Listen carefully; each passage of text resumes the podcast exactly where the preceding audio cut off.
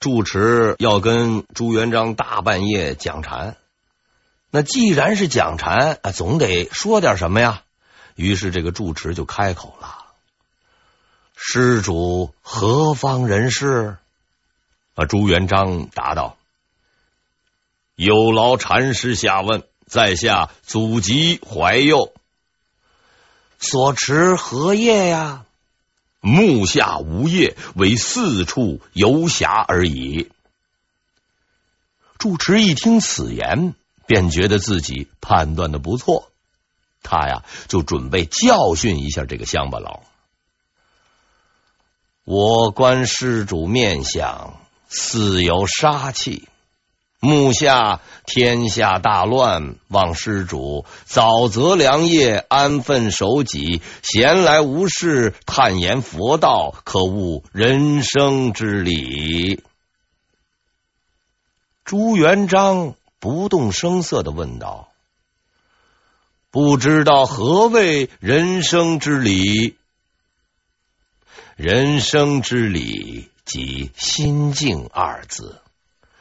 我送施主两句真言，望好自揣摩。敢请赐教。先祖有云：“境旺心自灭，心灭静无亲。”人生无非虚幻，得此境界即可安享太平。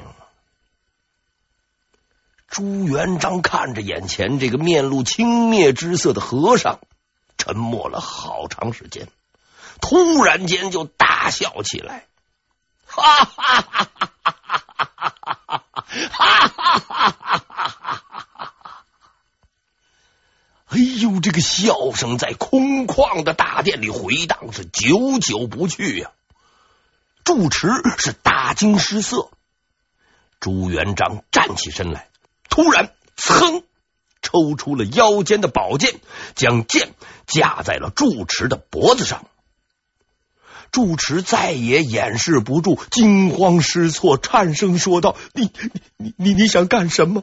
如要钱财，可以给你。”朱元璋厉声说道：“禅师心境如此了得，为何也会害怕？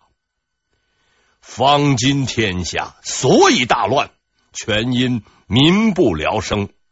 之所以兵荒马乱，只因有人隔岸观火。如果天下太平，谁愿游侠？如你这等人。”饱食终日，娶妻生子，只会妄谈心境，苟且偷生，可耻！说完，朱元璋收剑回鞘，朝自己的禅房走去。住持这个时候才发现，眼前的这个衣着简朴的人实在是深不可测。他对着朱元璋的背影大声喊道。贫僧有眼不识泰山，敢问施主高姓大名？朱元璋没有停留，越走越远。住持回到自己的房里，是一夜没睡。他的直觉告诉他，这个人是个了不起的人物。他决定第二天要去问个明白。第二天，住持起来以后，便跑到朱元璋的禅房，但是，一看已经是人去房空，在大殿的墙壁上却留着用朱砂写就的几行大字：“杀尽江南百万兵，腰间宝剑血犹腥，老僧不识英雄汉。”只管萧萧问姓名。对于陈友谅来说，失败是他所不能承受的。毕竟一直以来，他呢都是个成功者。但是这一次，他是彻彻底底的输了。他认为战败的教训在于没有充分利用自己的水军，所以他更加用心调教自己的舰队。应该说，这个陈友谅为我国的造船事业做出了贡献，而且是很大的贡献。后来，伟大的郑和船队使用的航船技术和这个造船技巧，哎，就是从陈友谅那里头继承过来的。当然啊，也算是抢过来的。这一次，他制造了一种秘密武器，这是一种非常可怕的战船。这种战船高数丈，上下居然有三层，每层都可以骑着马来往。下层只管划船，上下层相隔，这种设计非常的科学。上面。哎，打的就是天翻地覆，下面还能保持动力。更为可怕的是，每条船的外边还都用铁皮裹着，这应该是当时名副其实的啊航空母舰。另一个设计呢，就很能体现陈友谅的性格了。这种战船上下之间的这个隔音效果非常好，下面。只隔着一层木板，还就是听不见上面说话。看来这个陈友谅啊，还是中国隔音技术的开创人之一。这种设计最大的好处是能够把人隔绝开，即使上面吃了败仗，下面还是照样会拼命，还能防止泄密。反正要跟着我陈友谅一条道走到黑。这种心思机巧的人，真是不能不服啊！此时，在陈友谅下游的这个朱元璋，哎，也不轻松。他知道上次的失败损失，对于这个财大气粗的陈友谅来说，那只是九牛一毛。这大户人家家里边有的是粮，碰到灾荒什么的，不用怕，挺一挺就过去了。可是自己呢，还是名副其实的贫农，手里有的只是那一点从陈友谅手中缴获来的家伙。万一出点什么事儿，这个秋风向谁去打呀？更让他烦恼的是什么呢？陈友谅在上游，他呢在下游，让他呀很不舒服。这种心理啊，其实我们很容易理解。哎，就好比啊，你住在山坡下面。他呢住在山坡上面，每次都要抬头看人家，哎，很难受啊。这陈友谅在江里边洗脸，那朱元璋呢，哎，就要喝他的洗脸水。陈友谅在江里边洗脚，朱元璋哎就得喝他的洗脚水。那陈友谅在江里面撒尿呢，朱元璋就，哎呀。这个挥之不去的人，就像达摩克里斯之剑，总是高悬在朱元璋的脑袋上，哪有一夜能睡得香啊？陈友谅有了新式的武器，哎，非常高兴。从至正二十一年，哎，也就是一三六一年开始，他就不断的和朱元璋打水战，结果呢是胜多败少，他更加迷信武器的威力。应该说。陈友谅的失败很大原因就是他没有认识到什么样的武器是最强大的。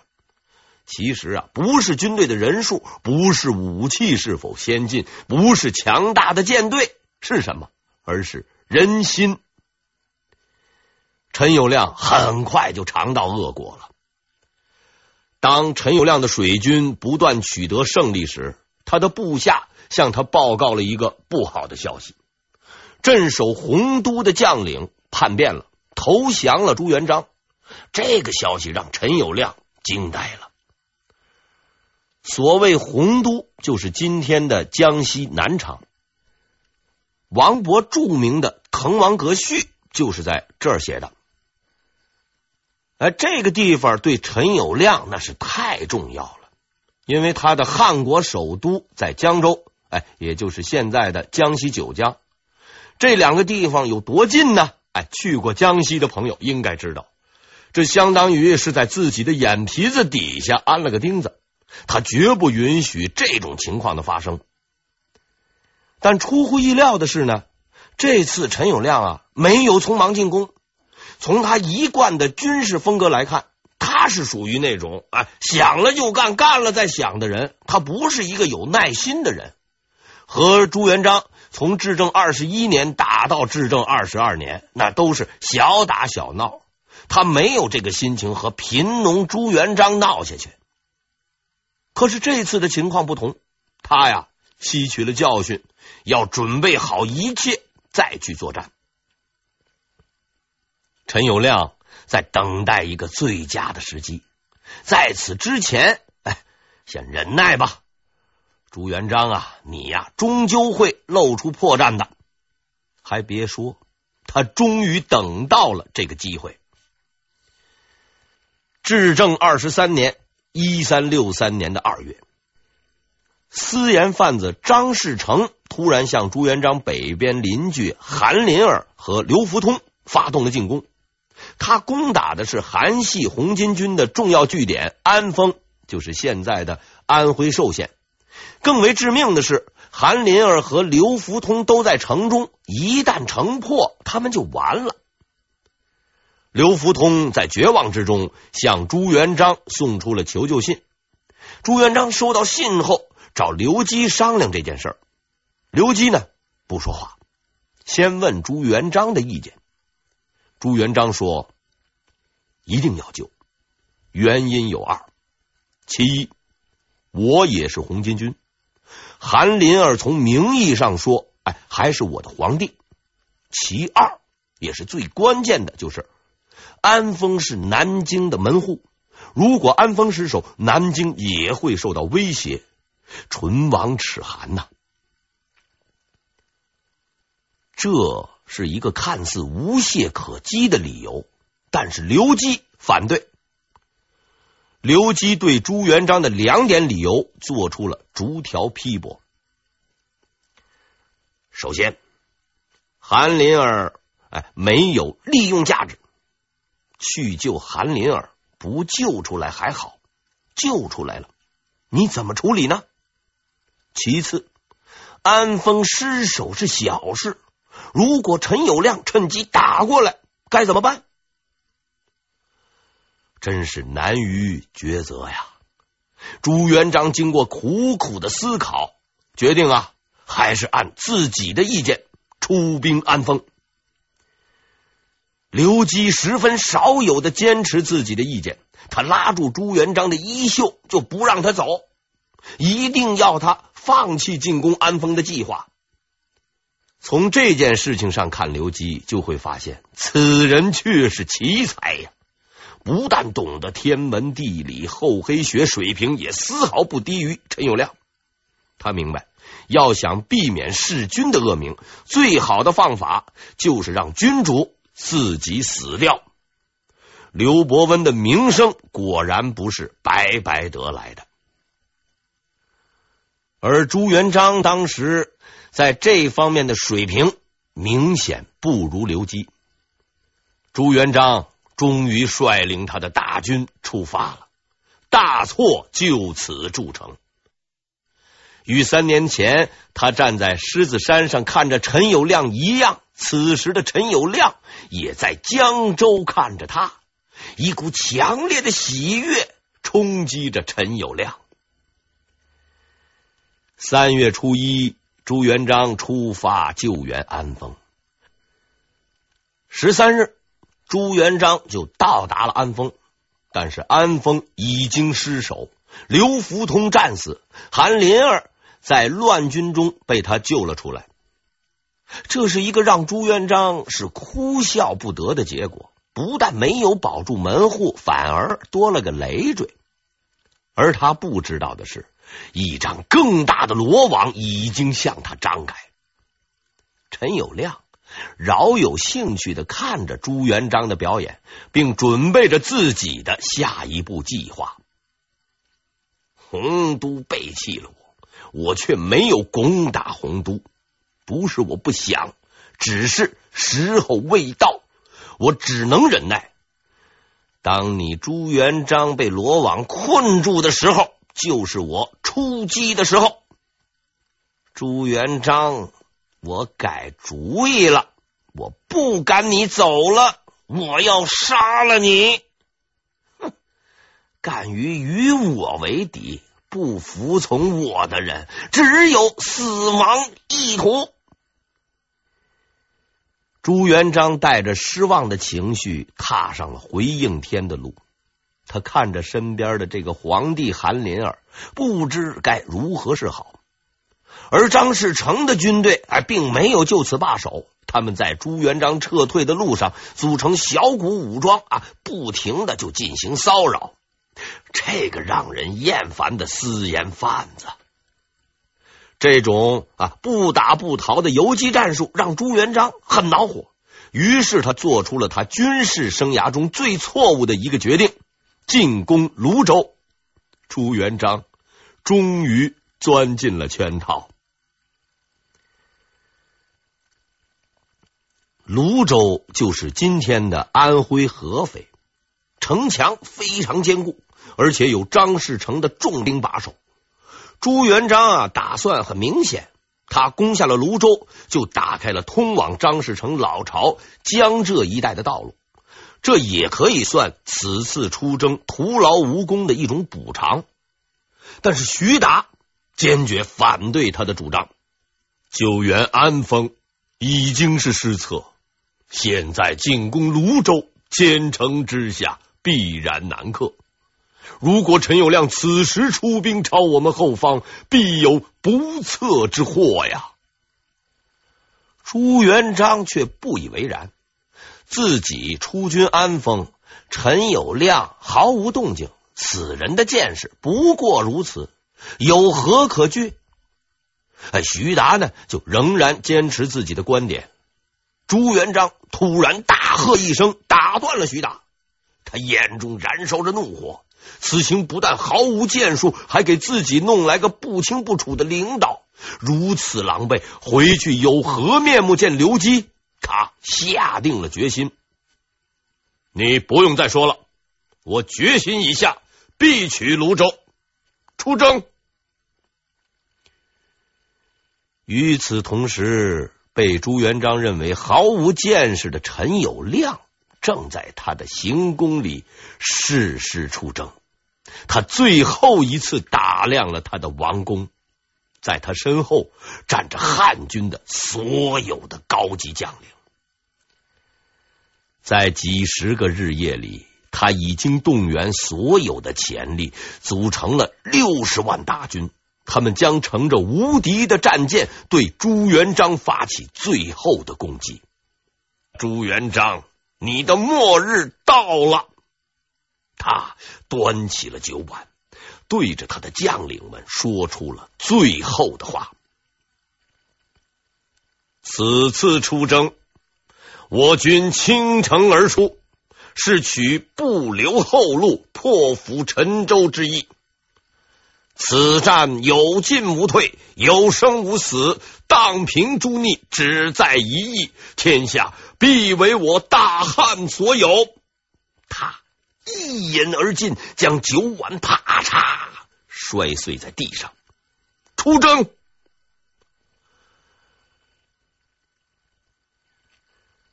至正二十三年（一三六三年的四月），陈友谅率领他的军队开始了自己最后的征程。也就是在此之前不久，朱元璋的侄子朱文正来到了洪都。受朱元璋的委派镇守此地。由于这个洪都的位置非常的重要啊，不容有失，很多人啊都没有想到朱元璋会把镇守洪都如此重要的工作交给这个嘴巴上还没有长毛的家伙。这位朱文正同志。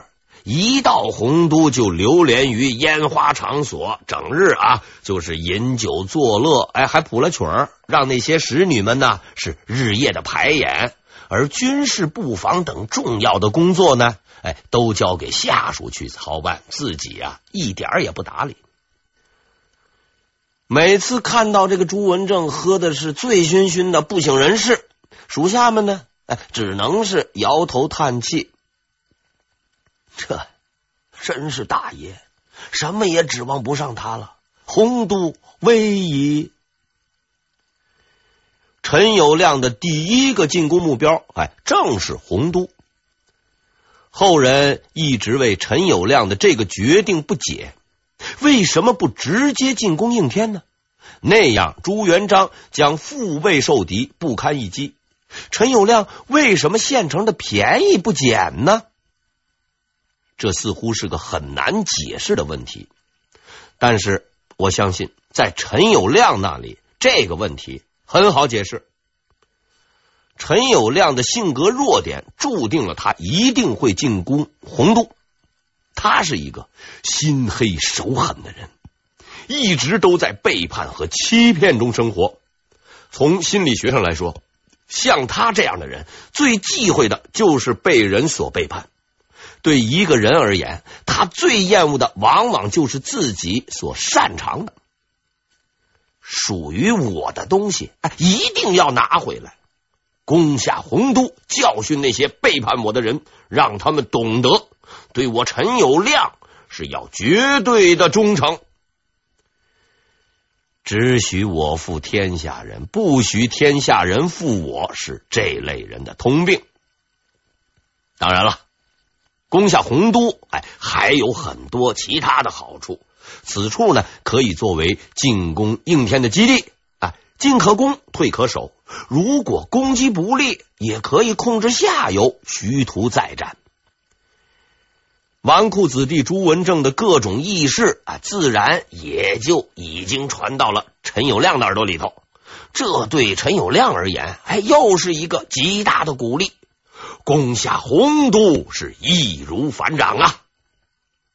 但他呀。似乎少考虑了一点儿，以朱元璋之精明，不可能不知道朱文正的品行，怎么会把如此重要的一个位置交给这样的人呢？